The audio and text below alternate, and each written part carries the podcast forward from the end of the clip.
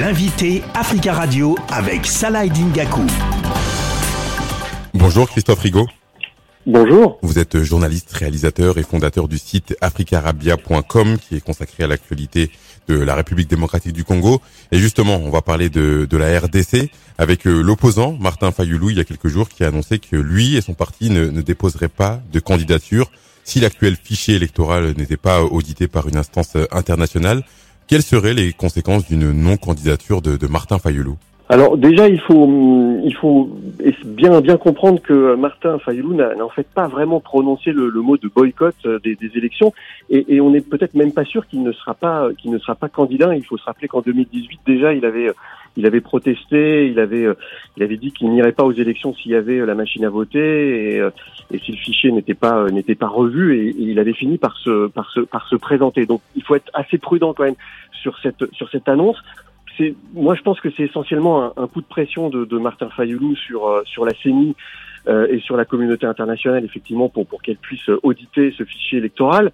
Maintenant, c'est vrai que si euh, Martin Fayoulou n'était pas candidat, eh bien, ça, ça permettrait peut peut-être à, d'autres candidats comme comme Moïse Katumbi ou comme Matata Pogno peut-être de pouvoir espérer avoir avoir avoir son soutien parce que Martin Fayoulou reste quand même euh, une personnalité dans, dans l'opposition, euh, un, un, opposant assez, assez majeur.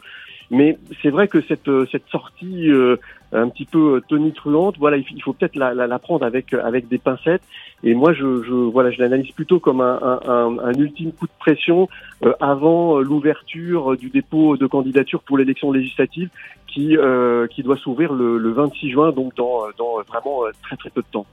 Vous avez cité Moïse Katumbi, ça peut être euh, une aubaine pour lui, euh, une éventuelle, même si on est encore un peu dans la politique fiction, mais une non-candidature de Martin Fayoulou, ça peut être une, belle opportunité pour euh, Moïse Katumbi, qui lui a confirmé qu'il allait déposer sa candidature et celle des membres de son parti. Alors c'est clair que Moïse Katumbi n'a pas la même stratégie. Hein.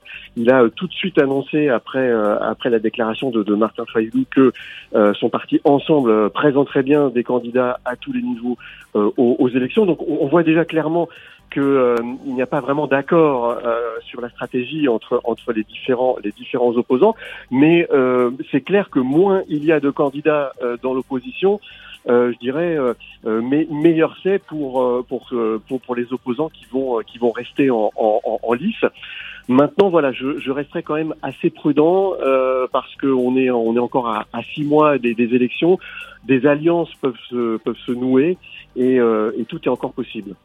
Justement, ces élections dans, dans six mois vont, vont, se dérouler dans un climat sécuritaire assez inquiétant.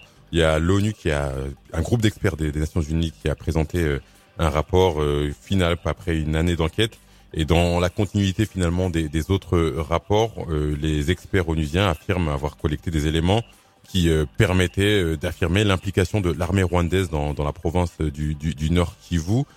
finalement, les autorités congolaises ont affirmé plusieurs choses et, ce rapport de, de l'ONU confirme ces, ces, accusations envers le, le Rwanda. Alors c'est déjà en fait le deuxième rapport de l'ONU qui, qui, confirme effectivement le, le, soutien du Rwanda au M23 je dirais que les, rapports de l'ONU se suivent, se ressemblent, mais c'est vrai que ne sont pas vrais, ne sont pas vraiment suivis euh, euh d'effets, euh, notamment sur, sur, la communauté euh, internationale. Donc c'est vrai que euh, là, il y a des, des, des, éléments assez précis et, des preuves euh, sur sur sur le soutien de l'armée rwandaise, soutien direct aux, aux, troupes du M23. Il y a aussi l'implication de militaires de haut rang rwandais euh, qui sont également impliqués, notamment le, le, le conseiller sécurité du, du, du, président Kagame qui s'appelle James Kabarebe. Donc ça, c'est des éléments assez euh, assez assez intéressants. Euh, il faut aussi voir que d'un autre côté, euh, l'ONU euh, tacle un petit peu Kinshasa euh, parce que elle, elle révèle aussi qu'il y a une collaboration entre l'armée congolaise et certains groupes armés, dont les FDLR. Ça, ça montre également qu'on est dans un conflit peut-être beaucoup plus complexe qu'il n'y paraît. Il y a également pas mal d'informations sur les ADF, ce, ce, ce, groupe ougandais où les, les, experts des, des, Nations Unies montrent qu'il qu est désormais financé directement par l'État islamique Mhm. Donc euh, voilà, c'est vraiment ça, ça, montre que, que c'est un conflit vraiment euh, multiforme, qu'il ne va pas y avoir une solution miracle. Et puis il montre aussi que euh, les conséquences continuent d'être désastreuses parce que dans, au, premier semestre 2023, il y a eu un million de nouveaux déplacés euh, dans euh, ces régions de l'Ituri et du, et du Nord Kivu. Euh, sur l'intégralité du, du, du, sol congolais, je crois que nous en sommes maintenant à 6 millions de déplacés internes. Donc c'est vrai que la situation sécuritaire reste extrêmement préoccupante. Et vous l'avez dit, on est, on est à 6 mois des, des élections. On se demande voilà, si ces élections pourront, pourront se tenir dans les délais à, à, cause de, cette, de, ce, de ce conflit, si les électeurs de l'Ituri et du Nord Kivu pourront se, se rendre aux urnes. La France a réagi à ce, rapport du groupe d'experts des, Nations Unies en, demandant que cesse le soutien militaire continu du Rwanda aux rebelles du, du, M23 et la France a aussi condamné les exactions. Comment interpréter cette, communication de, la diplomatie française? Alors c'est une euh, énième condamnation hein, de, la France sur le soutien euh, du Rwanda au, au M23 euh, à Kinshasa, quand, Emmanuel Macron avait, effectué son, déplacement, il avait mis en garde hein, le, le, le, Rwanda. Euh, maintenant, voilà, il n'y a pas, il n'y a pas eu d'effet en fait à ces, à ces, à ces menaces et, et, à ces mises en garde.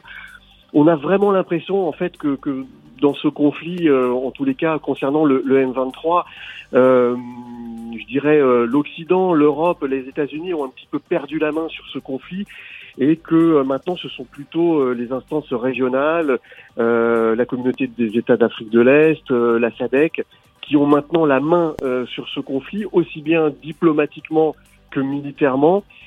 Et je dirais que voilà, c'est une énième condamnation de la France, mais qui, qui, qui, a, qui a peu de chances d'être euh, d'être écoutée.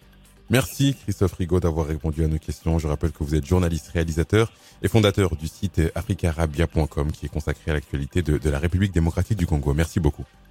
Merci à vous.